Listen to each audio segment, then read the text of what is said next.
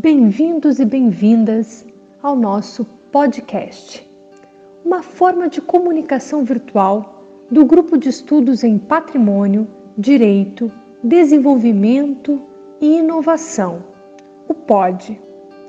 Grupo vinculado ao Programa de Pós-Graduação em Patrimônio Cultural e Sociedade da Universidade da Região de Joinville, a Univille. Eu sou a professora Luana Gusso e, junto com a professora Patrícia de Oliveira Areas e o professor Henrique Arins, integramos um conjunto de pesquisadores do POD. O tema de nossa conversa de hoje é tão inquietante quanto delicioso, pois vamos problematizar a importância da alimentação da comida e sua relação com a cultura. Afinal, quando a comida é patrimônio? E para nos ajudar nessa reflexão, atravessamos o Oceano Atlântico para dialogar de perto com uma especialista em dois mundos, em duas experiências ou em duas culturas gastronômicas e jurídicas bem conhecidas: o Brasil e a Itália a professora e advogada Anita Mares. Anita é doutora em Direito da Propriedade Intelectual e Patrimônio Cultural pela Universidade de Paris 11. É membro da Associação Brasileira de Direito do Autor e conselheira fiscal do Instituto Brasileiro de Direitos Culturais, o IBDCult. É cultora da matéria de Direito Internacional da Universidade de Coca, em Milão, reside atualmente na Itália. Muito obrigada, Anitta, por estar conosco. E já iniciamos o nosso, a nossa conversa de hoje com a pergunta: qual é a relação entre alimentação, comida e cultura? Bom, você vê que são três elementos intrínsecos, né? É, praticamente a alimentação, é uma necessidade básica, primária de existência do, do indivíduo. Faz parte da qualidade de vida da pessoa uma alimentação saudável, que seria a assimilação de produtos, comidas, é, alimentos necessários para a boa saúde. Existem assim inúmeros instrumentos que buscam garantir a essencialidade deste direito, no Brasil, a gente tem a Constituição Federal no artigo 6 é, no exterior, que é no, no, direito internacional, a gente tem a Declaração Universal dos Direitos Humanos, né, no artigo 25, que dispõe que todo humano tem o direito a um padrão de vida capaz de agregar para si, para sua família, a saúde, o bem-estar, incluindo a alimentação. Nós temos também o Pacto Internacional de Direitos Sociais, Econômicos e Culturais, que é um instrumento que dá juridicidade a essa declaração universal. Ele assegura também esse direito à alimentação e reconhece a importância essencial da cooperação internacional dessa, desse direito à alimentação. Né? É, esse direito à alimentação invoca, sim, diversos direitos ligados, desde a saúde, como o direito ambiental, os direitos humanos, o direito internacional do comércio, a propriedade intelectual, quando ele concede uma proteção às variedades vegetais, incluindo o, o material genético, como também é, questões prote de proteção é, ligadas à segurança alimentar, a soberania alimentar, que se relaciona à capacidade dos estados de gerir sua agricultura e a regulação nesta área. Mas alimentação não tem só, quando a gente fala em, lá em cima, voltando os três pontos, né? Ela não fala só esse componente biológico, que é a necessidade fisiológica de obter alimentos em quantidade e qualidade. Existe também um forte componente cultural, ou seja, alimentação é cultura ao pesquisar sobre a agricultura e comida dos camponeses, por exemplo, no Nordeste brasileiro, tem o antropólogo Waltman, que em 2007 discutiu que a comida uma categoria cultural central e que as escolhas alimentares incluem gênero, família, identidade e religião. pode ser, pode ser assim dizer que a alimentação não é apenas um meio de sobrevivência, mas também um, comportamento simbólico e cultural, é o fruto da nossa identidade, né? Uma ferramenta para expressá-la e comunicá-la. É, na famosa obra de Fehrenbach, que é um filósofo alemão, é, de 1862, que é O Homem é o que ele come, a obra, ele exalta essa relação entre homens e alimentos e a importância da cultura atribuída aos alimentos, tipo nos modos, no tempo, é, um tipo de nutrição, desde como é, foi sedimentado isso na mitologia, mitologia grega, é, transmitido ao cristianismo. Haveria também um componente antropológico? Também, do ponto de vista antropológico, os alimentos também são considerados uma ferramenta cultural. Destacamos assim aquela culinária que invadiu fronteiras, se inseriu e mudou, mudou hábitos sociais, como por exemplo o espaguete e a pizza aqui na Itália, o cuscuz no Marrocos, a ceviche do Peru. A gente ainda tem o kebab, o sushi, o falafel do Maghreb. E temos também o caso famoso que é do McDonald's e de outros grupos de fast food no mundo. Esses fenômenos geralmente levam à perda de tradições, não apenas na esfera sociológica e assimilação de padrões estrangeiros, né? Trata-se, assim, nesse sentido, de uma questão intimamente relacionada à identidade pessoal de um indivíduo, alimentação. Lembramos o caso famoso do Jakobski versus Polônia, de 2010, da Corte Europeia de Direitos Humanos, que foi estabelecido que a negação de um prisioneiro budista de receber refeições que não fossem vegetarianas, em conformidade com a sua religião, viola sua liberdade religiosa e constitui uma violação ao artigo 9. Podemos concluir que essa reflexão destaca algumas questões básicas, especialmente duas: a culinária como cultura e o produto? Exatamente. Essa é claro que a gente viu acima que a culinária ela vai ela aprende vários segmentos do direito mas ela tem duas vertentes básicas que a gente poderia dividir, né? Primeiro é a questão, a dimensão identitária, identitária, né? Que a comida não é apenas o alimento, mas também é uma manifestação de uma tradição e cultura da comunidade, né? Neste contexto, temos a Convenção de 2003 da Unesco para a salvaguarda do patrimônio cultural e material, que alcança essa ideia de fenômeno cultural da alimentação. Tanto é assim que inúmeras manifestações alimentares já foram listadas como representativa do patrimônio imaterial da humanidade e constituir objetos de salvaguarda, como a cozinha mexicana, a arte do pizzaiolo napolitano, a dieta mediterrânea e inúmeros outros no Brasil, no mesmo sentido, o IFAM escreveu como patrimônio cultural e material brasileiro o ofício das baianas do acarajé, o modo artesanal de fazer queijo Minas, é, o sistema agrícola tradicional do Rio Negro. Observa-se que essas manifestações culturais inscritas, tanto na Unesco como no IFAM, não se refere apenas ao produto, ao, ao alimento, mas constitui um conjunto de práticas culturais complexas. A gastronomia para essas instituições não é um produto final, mas toda uma revelação cultural que reflete um processo cultural de uma determinada comunidade. Né? E um outro ponto, voltando a essa divisão, outro ponto é, importante e que parece que essas instituições não levam em conta é que a alimentação também pode ser disciplinada por outros regimes, isto é, outros aspectos da comida e do alimento também são relevantes para a salvaguarda da alimentação como manifestação cultural. Na prática, verificamos que diversas normas se aplicam também aos alimentos, é claro que o objetivo dessas normas são diferentes, mas criam a possibilidade de resultados protetivos mais eficazes quando se trata de salvaguardar os alimentos e as práticas ao seu redor. Trata-se de uma visão do alimento como um produto e a proteção deste produto final que alimenta e que produz, que gera dinheiro, riqueza, muitas vezes desconectada da realidade cultural, né?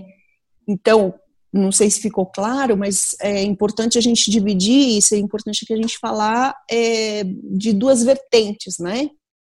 Alimentação como cultura, né? Que seria, e é uma primeira análise que eu gostaria de fazer, né? Como, como patrimônio cultural imaterial, e depois a, a comida como produto, né? Que seria uma segunda análise, que é o alimento mesmo próprio que compõem essa alimentação. Uhum.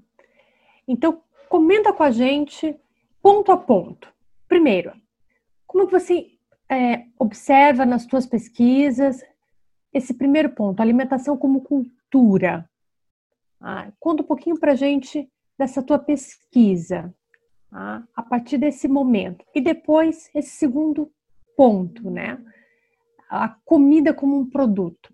Então, o ponto um seria alimentação como cultura, né? Seria interessante a gente entender um pouco a história da política de salvaguarda do patrimônio cultural e material no Brasil. Então, no Brasil, a história de uma eventual proteção ou preservação do patrimônio cultural vem desde os tempos, os meados do século XVIII. Uma carta do governo de Pernambuco ao administrador colonial português, que na época de 1735 a 1749 foi o Conde de Galve, das Galveias. E ele relata os problemas da proteção de monumentos históricos deixado pelos holandeses. Em seguida, a gente também tem algumas medidas dotadas por determinados estados brasileiros, que sempre foram insuficientes para assegurar eventual proteção e sempre circunscritas à preservação de bens materiais, como prédios, monumentos e obras de valor artísticos a ideia de proteger bens culturais de forma mais ampla foi sendo amadurecida com o tempo. Inicialmente, podemos mencionar o famoso projeto de lei de Mário de Andrade, um pouco antes do Estado Novo, que criou, além da ideia de um órgão encarregado de defender o patrimônio histórico-artístico, o Futurifam, um novo conceito de patrimônio cultural, incluindo as obras da cultura popular e os dispositivos na Constituição de 34, que estabelecia o desenvolvimento das ciências, das artes, das artes, das letras e da cultura em geral, e a proteção de objetos de interesse histórico e o patrimônio artístico do país. Contudo, as primeiras décadas deste órgão, né, que era o, o, o antigo IFAM, destacaram destacaram basicamente atividades em favor de bens culturais materiais.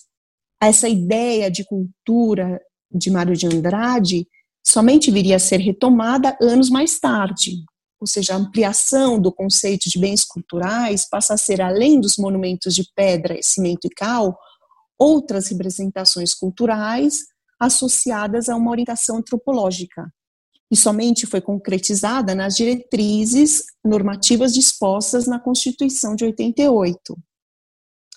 Isto é, o estabelecimento de uma política de reconhecimento, valorização e criação de instrumentos legais e administrativos de preservação dos bens de natureza material e imaterial só foi ser constituída, só foi ser reconhecida na Constituição de 88, é, e por meio de basicamente de dois artigos, o 215, que além de proteger as manifestações das culturas populares, indígenas e afro-brasileiras, e das de outros grupos participantes do processo civilizatório nacional, estabelece um plano nacional de cultura. E também o artigo 216, que estabelece, que determina expressamente como patrimônio cultural brasileiro os bens de natureza material e imaterial, ou seja, bens que contribuíram para a formação da sociedade brasileira. Neste sentido, é, para a legislação brasileira, preservar, principalmente para a Constituição, preservar uma cultura tradicional brasileira, resgatar as características concernentes à identidade da comunidade detentora dessa cultura. E Anitta, Fala um pouquinho para a gente da legislação infraconstitucional brasileira. É, a legislação infraconstitucional também é neste mesmo sentido, que a preservação dos bens culturais deve visar todas as suas dimensões e manifestações.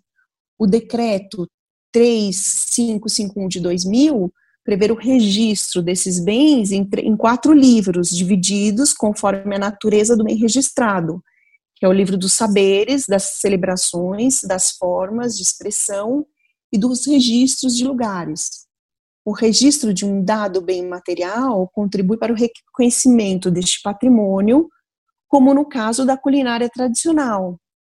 Tanto é assim que atualmente o IFAM já, já registrou culturas alimentares, como eu já mencionei anteriormente, né, logo no início, que seria o ofício das baianas de acarajé, o modo artesanal de fazer queijo de Minas e o sistema agrícola tradicional do Rio Negro. Pegamos como exemplo o registro do modo artesanal de fazer queijo de Minas, que, que data do, de dia 15 de maio de 2008. Essa manifestação retrata a tradição viva de regiões de Minas Gerais, das regiões do Cerro e das, da Serra das, da Canastra e do Salitre, que repassam de geração em geração o processo e os saberes do modo artesanal de produzir queijos de leite, leite cru, arraigados na práticas, nas práticas sociais dos mineiros ou seja, uma manifestação toda que se preocupa o registro, que remete ao processo de ocupação desses territórios durante os séculos 17 e 18. Né? O ato de fazer queijo e os saberes que lhes são próprios é inseparável da casa, da propriedade, da, que, de, da queijaria, né, dos seus utensílios, das criações dos animais, da agricultura, dos insumos da produção, da cozinha, da culinária, dos valores de familiaridade, da vizinhança. Ou seja, é um. um quando eu falo em cultura alimentar, eu falo como um, um todo. E isso também tem reflexo é, no âmbito internacional? Exatamente, no âmbito internacional ele tem a, a, cultura, a culinária como cultura nesse mesmo sentido, né? Uhum a gente também tem diversas práticas culinárias listadas como patrimônio cultural e material. Esses bens são registrados nos termos da Convenção de 2003 da Unesco, que é o principal instrumento para a salvaguarda do patrimônio material no, no âmbito internacional. E é importante destacar que o conceito de cultura tradicional proposto pela Convenção de 2003 representa uma categoria aberta. O que significa isso? Significa que, sem deixar de mencionar as comunidades e os grupos portadores de tradição, o objetivo da Unesco com essa formulação foi de usar o termo patrimônio cultural e material, visando uma adaptação do conceito a uma dimensão mais antropológica e pragmática, e sempre se limitando o conceito à questão da salvaguarda. Né? Então, o patrimônio cultural é, portanto, representativo de uma visão de mundo, né, o que eles chamam de, que é muito discutido isso, a cosmogonia específica da comunidade tradicional, seja ela é, indígena, ribeirinha, autóctona ou local. E também mantém como um elemento simbólico ou espiritual, permitindo que os indivíduos possam cultivar a sua identidade coletiva. Em síntese, a partir de uma leitura sistemática da convenção, podemos identificar algumas características distintivas desses bens que não podem ser ignoradas, né? Que é a intangibilidade, que é o bem independente da res, a comunidade, o, como bens que devem ser reconhecidos pelas comunidades de referência, de referência, a, e a participação comunitária, como bens, né? Quando a gente fala em patrimônio cultural e material, então são bens que precisam ser transmitidos, criados e recriados pela própria comunidade. E a partir desse conceito da Unesco, esse conceito aberto, amplo, o patrimônio cultural não é entendido apenas como monumento, coleções de objetos, mas todas as tradições vivas transmitidas por nossos ancestrais então, expressões orais, inclui linguagem, né? No caso, a arte cênica, linguagem, a língua mesmo, né? artes cênicas, as práticas sociais, ritos, festas, conhecimentos. Assim, as manifestações alimentares são facilmente aceitas deste, dentro deste conceito, uma vez que se referem a um sistema articulado de, é, uma vez que se referem a um sistema articulado de relações sociais e significados compartilhados coletivamente. Pegamos, por exemplo, o caso da dieta mediterrânea, que é um, foi promovido esse, esse patrimônio, o registro dele foi promovido por diversos estados da região mediterrânea reconhecida em 2010 pela Unesco. Inicialmente, deve ser observado que a Unesco não reconheceu uma série de elementos ou produtos culinários, né? É, o reconhecimento foi direcionado ao estilo de vida associado a essa dieta. A dieta mediterrânea representa, de acordo com a definição contida no dossiê de aplicação, um conjunto de habilidades, conhecimentos, práticas e tradições que vão da paisagem à mesa, incluindo desde a cultura, como a colheita, a pesca, a conservação, a transformação, a preparação e o consumo de alimentos, sempre dentro de um espírito de convívio, não é? Porque eles falam que o importante da dieta mediterrânea é o sentar-se à mesa, né? Exato. Então, Anitta, Explica para gente, para o nosso ouvinte, do que se trata esse espírito de convívio? O que se trata, em termos de cultura, a ideia de uma dieta, uma dieta nutricional, que é um termo que usualmente é entendido até como uma restrição alimentar, né? É, exatamente. É esse que é quando, quando a gente fala em alimentação e esses patrimônios alimentares que foram protegidos, as pessoas confundem um pouco com o alimento. E quando a gente fala em alimentação, é por isso que eu quis fazer essa distinção bem separada da, da minha apresentação, da minha fala, para não ter, para ver que são duas coisas, o, o, o tratamento que a legislação tanto nacional como internacional dá para alimentação é, é totalmente diverso. Então, quando a mesma coisa do, da, da pizza, não foi a pizza que foi reconhecida pela Unesco, mas a arte do pizzaiolo.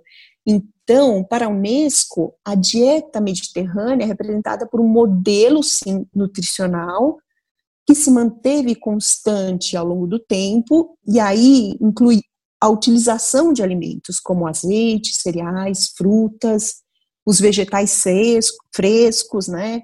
Uma quantidade de peixe, tem uma dieta que é muito conhecida, então tem que usar uma quantidade moderada de peixe, laticínios e carnes, muitos condimentos, especiarias, tudo acompanhado de vinho, mas sempre respeitando a crença de cada comunidade, né? Não é uma dieta alimentar no sentido de nutrição, né? Mas é uma cultura. Então, por exemplo, a dieta mediterrânea, que no grego dieta, que é um modo de vida, que vem do a dieta vem um modo de vida, abrange mais do que só comida. Promove a interação social, pois as refeições comunitárias são a base dos costumes e dos eventos é, festivos dessa região. Ela deu origem a um considerável número de conhecimentos, como canções, contos, lendas, o sistema está enraizado no respeito ao, ao território e à biodiversidade e garante a conservação e o desenvolvimento de atividades e artesanatos tradicionais ligados desde a pesca à agricultura de toda essa comunidade mediterrânea, né?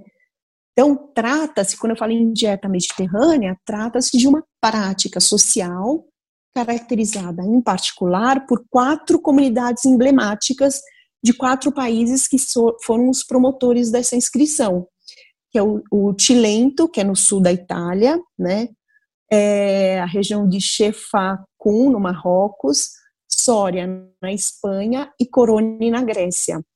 O patrimônio comum das práticas alimentares desses quatro, dessas quatro regiões encontra-se não tanto no produto que a serem que, utilizados, mas no cultivo e na coleta de vários, respeitando os vários ritmos sazonais. Trata-se de um conjunto de hábitos e tradições que são conectados de uma maneira inseparável.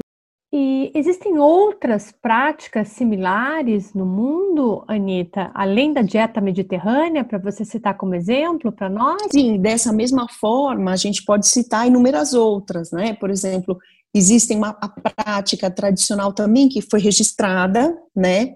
É a prática tradi agrícola tradicional do cultivo de mudas, se chama Vite d'Alberello, que é de uma uva especial, a uva chama Zibibo, que é da ilha de Pantelleria, que também foi inscrita, como eu falei, no, na lista representativa do Patrimônio Cultural e Material da Unesco na sessão de 2014.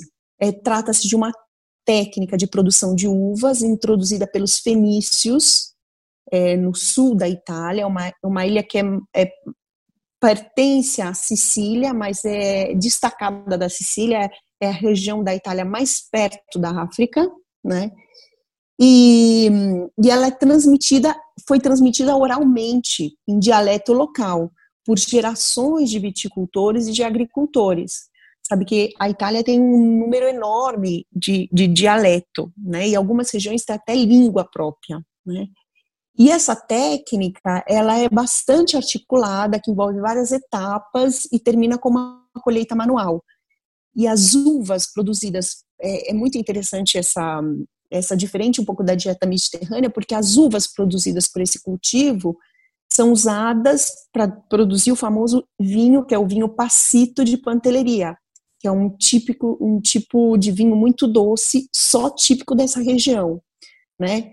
Ou seja, a salvaguarda da UNESCO não objetiva o produto em si, que é o vinho passito, mas o, o homem e as tradições que estão por trás dele a comunidade, que é a sua expressão, é esse que ela pretende proteger.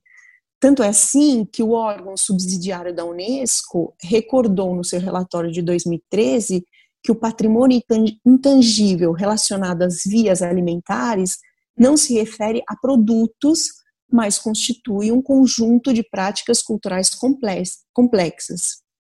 Então, se por um lado a culinária é vocativa de, comida, de comunidades de territórios, de memória e de identidade e faz parte de um patrimônio cultural e material de um local, uma nação, uma humanidade. Por outro lado, se olharmos para os alimentos e produtos típicos dessa culinária tradicional, a gente vê que também tem um forte valor de identidade cultural e que temos um outro aspecto da criatividade, reprodutividade e inovação que assume um valor também econômico relevante para o mercado, né? E daí a gente entraria no nosso ponto 2, que é a comida como produto. Então, por exemplo, uhum. a, a Unesco, ela sempre se manifestou uma posição clara, no sentido que a Convenção de 2003 se refere exclusivamente às salvaguardas de práticas e manifestações culturais. Isso é, a Convenção visa expressamente salvaguardar todo, salvaguardar todo o conjunto do patrimônio cultural e material e não uma proteção legal específica para cada produto ou manifestação cultural. Tanto é assim que em alguns dos, seus, dos parágrafos das diretrizes operativas para aplicação da Convenção de 2013, o parágrafo 103, 145 e 173, ela expressamente incentiva os Estados-partes a adotarem medidas fora da Convenção, né?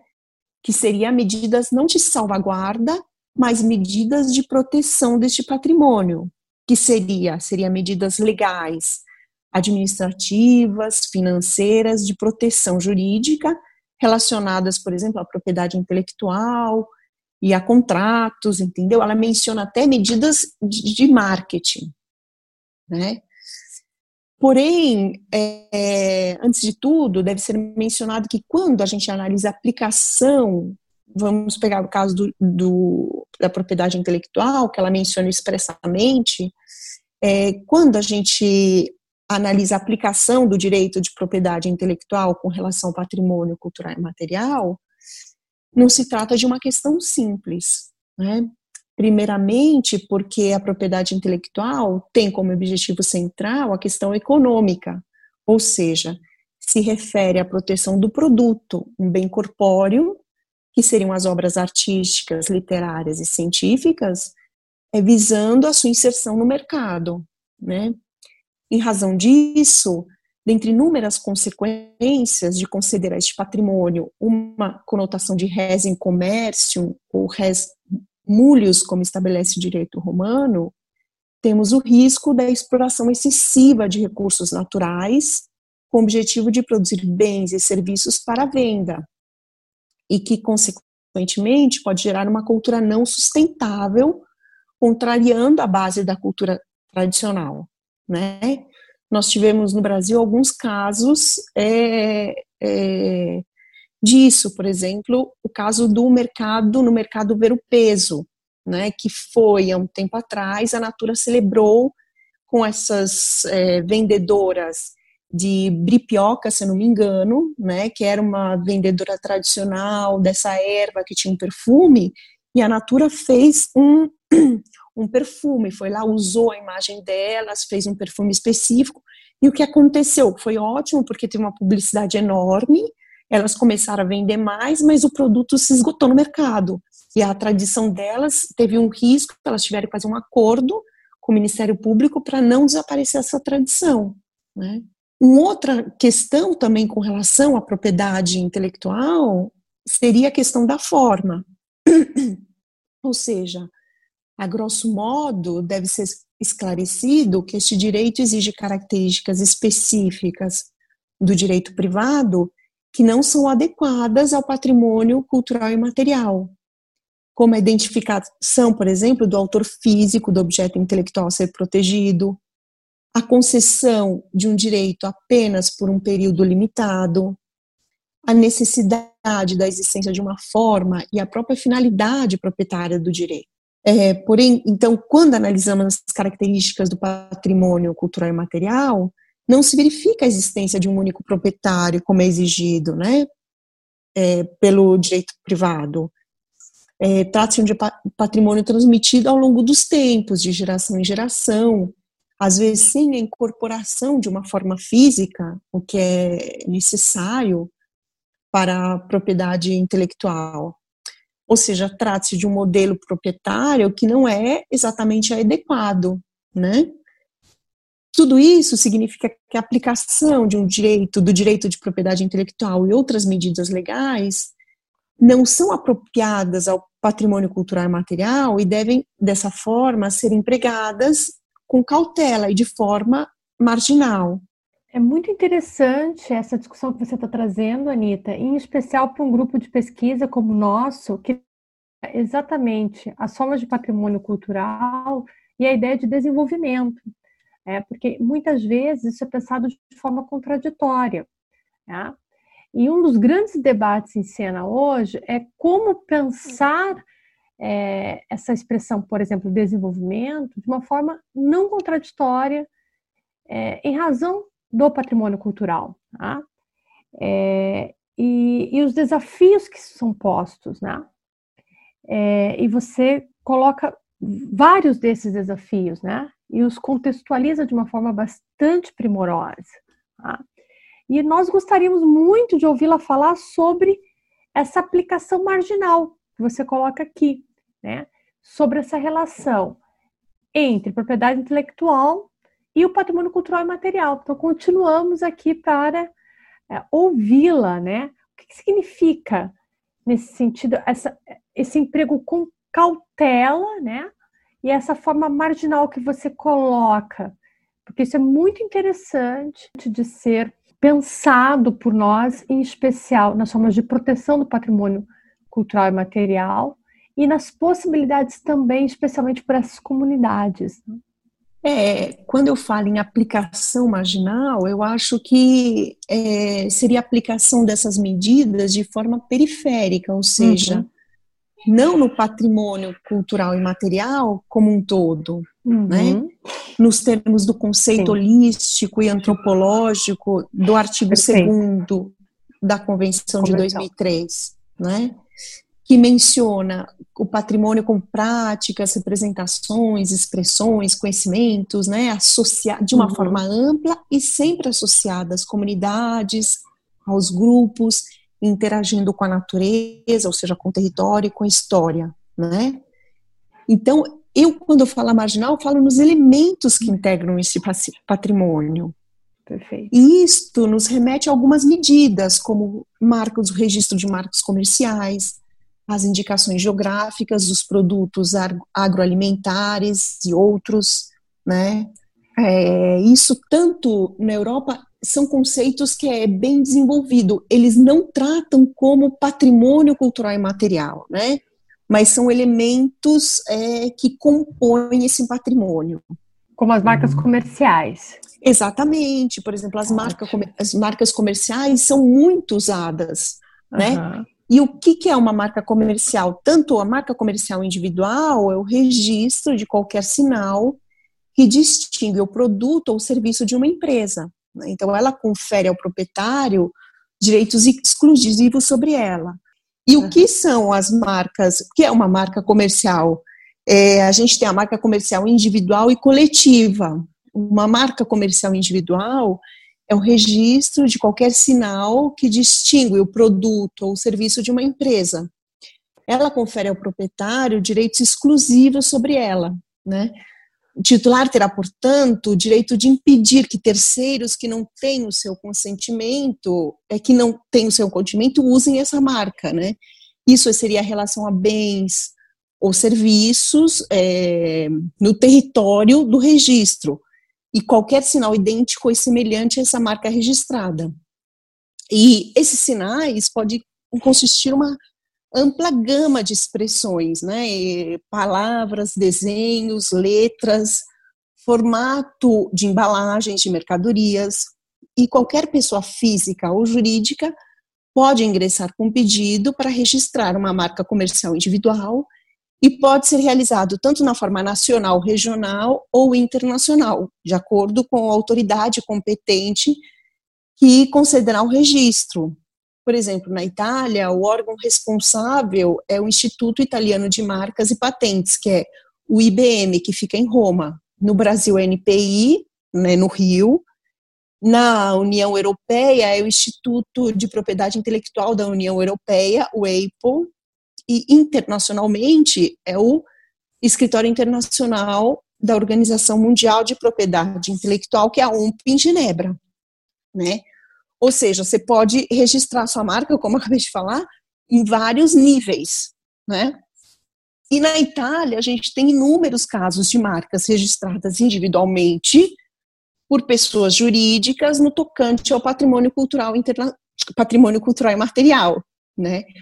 Como, por exemplo, o vinho Passito de Panteleria, a gente tem várias cantinas que são pessoas jurídicas que produzem esse vinho daquela região e que tem uma marca, um muito famoso, que é o Dona Fugata, né? outro é o de Bartoli, o Pellegrino, né? que tem uma marca aqui, de uma embalagem, de umas letras que distingue tudo, características daquele aquele vinho. E no Brasil a gente também tem algumas marcas de queijo, por exemplo, da Serra da Canastra, que é inscrito como patrimônio cultural brasileiro, uhum. né, mas tem sua marca é, individual, comercial individual. Né? Uhum. Né? Tem uma que é a própria Fazenda Bela Vista, é uma. Né? Uhum. Né? Tem uma uhum. famosa também que ganhou vários prêmios, que é, chama-se o Mar de Castro Mota, né? Ou seja, tem é um recurso que pode ser utilizado também. Uhum. E as marcas coletivas? Exatamente, a gente tem outro recurso, seriam também as marcas coletivas. E qual a diferença? Né? Uhum. Uma marca coletiva, ela também distingue o produto ou serviço mas provindos dos membros de uma determinada entidade coletiva, como, por exemplo, uma associação, uma cooperativa, ou um sindicato, um consórcio, né, uma federação. E a principal função da marca coletiva é garantir e certificar a origem, a natureza ou a qualidade de alguns produtos, sob o controle, controle constante dessa entidade coletiva que é detentora da marca, que registrou e, e possui a marca. Né? Ela é utilizada muito para designar a origem geográfica dos bens e serviços. Normalmente, as marcas coletivas devem ter regulamentos que regem o seu uso coletivo.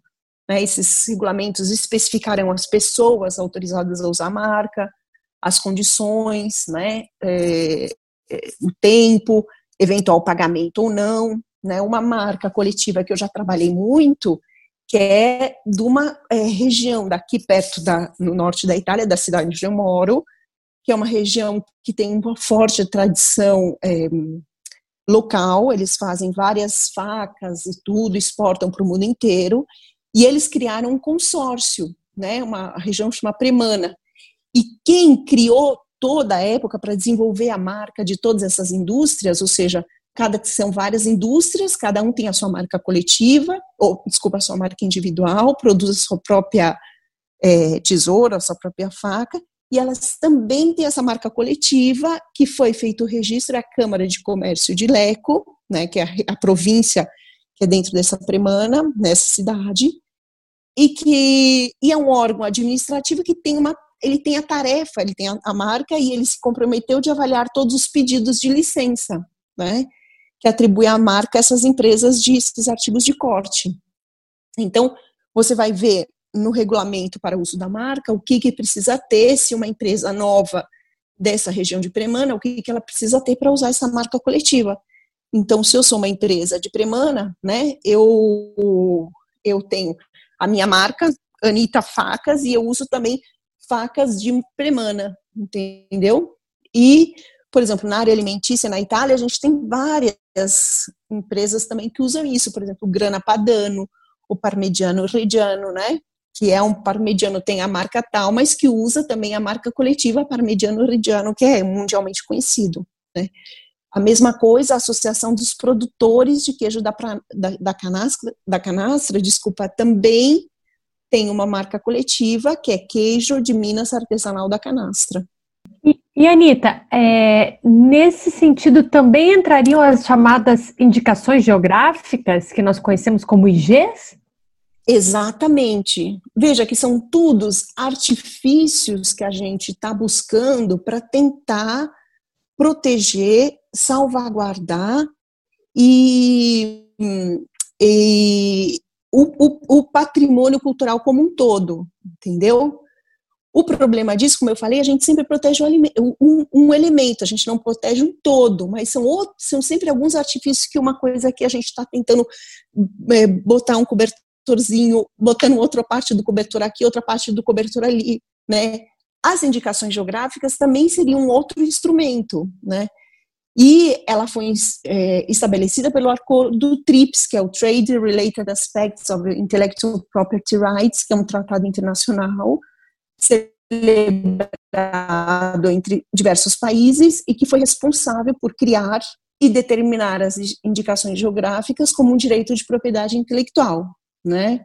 Então, as IGs, como a gente é conhecida, é uma, são ferramentas desse direito e que visam basicamente identificar a origem de diversos bens ou serviços e são utilizadas principalmente nos países europeus para coibir fraudes e adulterações, por exemplo, né? De, por, como eu falei, por exemplo, da grana padana. Então, um queijo específico daquela região e só e que também tem também indicação geográfica, né? E hoje elas são usadas uma gama diversa de produtos em todo mundo, principalmente do gênero alimentício. O problema dela é que, não, que falta uma disciplina internacional uniforme sobre o tema, né, que se tornou um problema hoje para esse sistema, porque hoje cada país adota uma regra diferente, diferente um pouco diferente, como a gente vê como marca mesmo, é, por exemplo, direitos, direitos, é, direito do autor, porque claro que você tem a especificação que é que alguns países, cada um é, diverge um pouco algumas especificações, mas o princípio em geral, entendeu? Mesma terminologia, é, a gente vê que basicamente é quase a mesma. E aqui não. Aqui cada país adota uma regra diferente e inclusive uma terminologia própria, né? Se a gente analisando, por exemplo, Brasil e Europa, né? Primeiramente, no Brasil, é, ele não apresenta tantas certificações oficiais que envolvem diversos critérios, como na Europa. Na Europa a gente tem um, critérios que demarcam a territorialidade, a qualidade, os aspectos culturais. No Brasil, não. Né? A gente tem basicamente as indicações geográficas e que elas se dividem em duas, que é a indicação de procedência e a denominação de origem. Ambas são reguladas pela Lei de Propriedade Industrial, que é a 9.279, 9.279 exatamente, de 96, que atribui uma competência ao INPI para estabelecer as condições de registro dessas indicações. E a indicação de procedência é designação de uma região geográfica, que seria o país, a região, cidade ou a localidade de um território, que se tornou conhecido pelos centros de produção, fabricação ou extração de um determinado produto ou prestação de um determinado serviço. Por exemplo, Paraty, que é o centro de produção da cachaça. Então, a cachaça de Paraty, tem o calçado de Franca, as panelas do bairro de Goiabeiras, né, no Espírito Santo. No que se refere à denominação de origem, a gente também tem a designação de uma área geográfica, país, cidade, região ou localidade, né, de um território, que indica um produto ou serviço cujas qualidades ou características se devam exclusiva ou essencialmente ao meio geográfico. E aí a gente inclui os fatores naturais e humanos, né? Ou seja, se trata de critérios mais específicos que visam uma relação maior entre o território e os fatores humanos, e nós temos poucas, né? Mas temos também o camarão, por exemplo, o camarão da Costa Negra, do Ceará, é, o própolis vermelhada dos manguezais do Alagoas. Na região sul, a gente tem o arroz do litoral norte gaúcho. Né? Na Europa, o sistema, como eu falei, é mais complexo. E o regulamento é mais específico, ou seja, ele visa determinar um regime de qualidade né, dos produtos agrícolas e dos gêneros alimentícios. É a diretiva é, 1151 de 2012. E o objetivo principal é ajudar os produtores ligados a uma área geográfica a comunicar as características dos produtos e os atributos agrícolas desses produtos ou gêneros alimentícios a consumidores e, e, e compradores, e garantindo assim o, o, o, retorno justo pela qualidade dos seus produtos através de uma proteção uniforme em toda a União Europeia. A gente tem basicamente três tipos de regime de qualidade na União Europeia, que a gente chama que é o DOP, que é a denominação de origem protegida, que, é, para, que é, normalmente é para produtos agrícolas em geral, alimentos e vinhos, que identifica os alimentos produzidos, processados e preparados em uma área geográfica específica, utilizando habilidades reconhecidas dos produtores locais e ingredientes originários dessa mesma região, essa denominação reconhece o elo mais forte com o território, exigindo que todos os aspectos da produção, desde processamento e preparação, sejam originários dessa região. Né? Depois nós temos as indicações geográficas protegidas, que é o IGP, que é, também é para produtos agrícolas em geral, alimentos e vinhos, né? E é, designa produtos é, cuja qualidade ou reputação esteja vinculada ao local ou região que são produzidos, processados ou preparados, sem que os ingredientes utilizados venham necessariamente de uma mesma área geográfica. E a gente tem também uma derivação do IGP, que é o IG, que é específico para bebidas alcoólicas e vinhos aromatizados. Ou seja, qual a diferença básica entre essas duas, que é super sempre, eles colocam muitos selos, muitas coisas, é é, é, nível de conexão do produto com o território de origem. Então, para obter um DOP, o produto deve ser produzido 100% numa determinada área geográfica. O IGP não, basta que pelo menos uma etapa da produção ocorra no território. E tem uma terceira também, que é dentro da gama dessa diretiva europeia, né, como dentro do regime de qualidade, que eles chamam da TSG, que é uma especialidade tradicional garantida pela União Europeia. Né? Sua função é salvaguardar os métodos tradicionais de produção e receitas. Né? Então, indica produtos alimentares tradicionais, sem, contudo, reconhecer um vínculo específico com uma área geográfica. Então, por exemplo, aí no, no caso a gente teria a pizza, né, que é um, uma, um, uma produção, uma receita tradicional de uma da, da sem um vínculo específico com uma área geográfica específica, porque hoje a pizza já é meio, tô quase toda a Itália, entendeu? E a Itália ainda, por exemplo, com relação aos, aos alimentos, eu sei que a França é do mesmo jeito, ela tem vários tipos outros de selo, de rótulos, né? Cada um identificando, ela desenvolveu inúmeras etiquetas, né, esses é, rótulos, tanto privadamente, como público, como coletivo, regional e local, que eles veem isso como um verdadeiro motor de propulsão para a economia local. Né? Então, por exemplo, você fala nível é, nacional, o Ministério da Política Agrícola e Agricultura e Turismo, que é o MIPAF, ele desenvolveu etiquetas específicas relacionadas ao patrimônio cultural e material. E o alvo são produtos nicho, diferenciados e tradicionais, isto é, com volume de produção limitado, pertencente a um determinado território, com práticas tradicionais e tudo. E ainda possui denominações reservadas a produtos que ainda não possuem esses, normalmente, desculpa, o, o, o ministério, o que eles fazem são produtos que às vezes não conseguiram uma, um, um selo, uma, uma denominação é, europeia, entendeu? Então eles é, tentam um processo de atribuição, ou então está em um processo de atribuição desse rótulo europeu, ele tenta fazer isso mais facilmente para exatamente desenvolver. Então, às vezes, mesmo um produto que não tenha todas as características para conseguir uma denominação europeia, pode conseguir uma denominação nacional.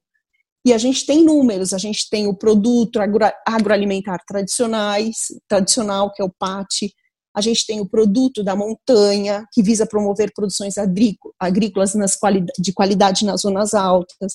A gente tem produto tradicional, produto típico, produto de alta cota, a gente tem ainda o DOC, que é uma espécie de DOC, do DOP, só que específico para vinho. Ou seja, a Europa, como você, Luana, tinha falado no começo, é, a, a cultura e o alimento aqui é muito importante, porque eles reconhecem a questão é, não só de proteger a gastronomia, mas e seus produtos tradicionais. Mas também o governo italiano reconhece a importância social, cultural e econômica do produto típico alimentar italiano. Né? Tanto assim que ele investe muito nesses projetos, controle de qualidade, criação de rótulo e submete, inclusive, interesses nacionais nas negociações internacionais. Né? Eu não sei se chegou, mas recentemente teve um acordo é, de livre comércio bilateral, que foi muito polêmico aqui, muito discutido aqui, que foi um acordo econômico comercial global, CETA, né, celebrado entre a Europa e o Canadá. Foi por anos e anos foi se discutido, foi celebrado em 2006, mas até hoje não foi concluído. Por quê? Porque está faltando a ratificação de uma série de estados europeus, entre eles a Itália, exatamente pelos riscos para a produção agroalimentar típica da Europa. Porque, por exemplo, se a gente pegar no CETA, eles se conhecem com, com relação às IGs italianas, eles se conhecem só 41 de 288. Né? Então você vê que é um, ele, eles entram, o, a alimentação tradicional, eles entram mesmo como um projeto de Estado dentro da Itália. Concluindo um pouco, é, quando falamos de alimentação ou gastronomia tradicional, faz-se necessário mencionar a história, a região, os produtos, ou seja, os hábitos alimentares de uma determinada comunidade, compreendendo, é, buscando compreender os significados que compõem a memória, a identidade desse povo, né, que faz parte de um patrimônio cultural local, de uma nação, de uma humanidade. Porém, faz-se necessário também discutir políticas públicas de patrimonialização de bens culturais de uma forma mais ampla, incluindo não somente políticas de salvaguarda desse patrimônio, mas também certificação de gêneros alimentícios com o diferencial da qualidade e eventuais impactos comerciais e financeiros na comunidade e no Estado. Né? A proteção do alimento como produto é fundamental para salvaguardar todos os produtos típicos da culinária tra tradicional. Ou seja, separar, mas relacionar cultura, alimentação e a comida e seus produtos. Nós gostaríamos de agradecer por esse momento e pela reflexão oportunizada por você, Anita. Sua experiência nos possibilitou ampliar nossos horizontes de pesquisa no campo do direito do patrimônio cultural, além de nos permitir novos deslocamentos, sempre. Gratidão a você, professora, a todos que nos escutam e a nossa equipe.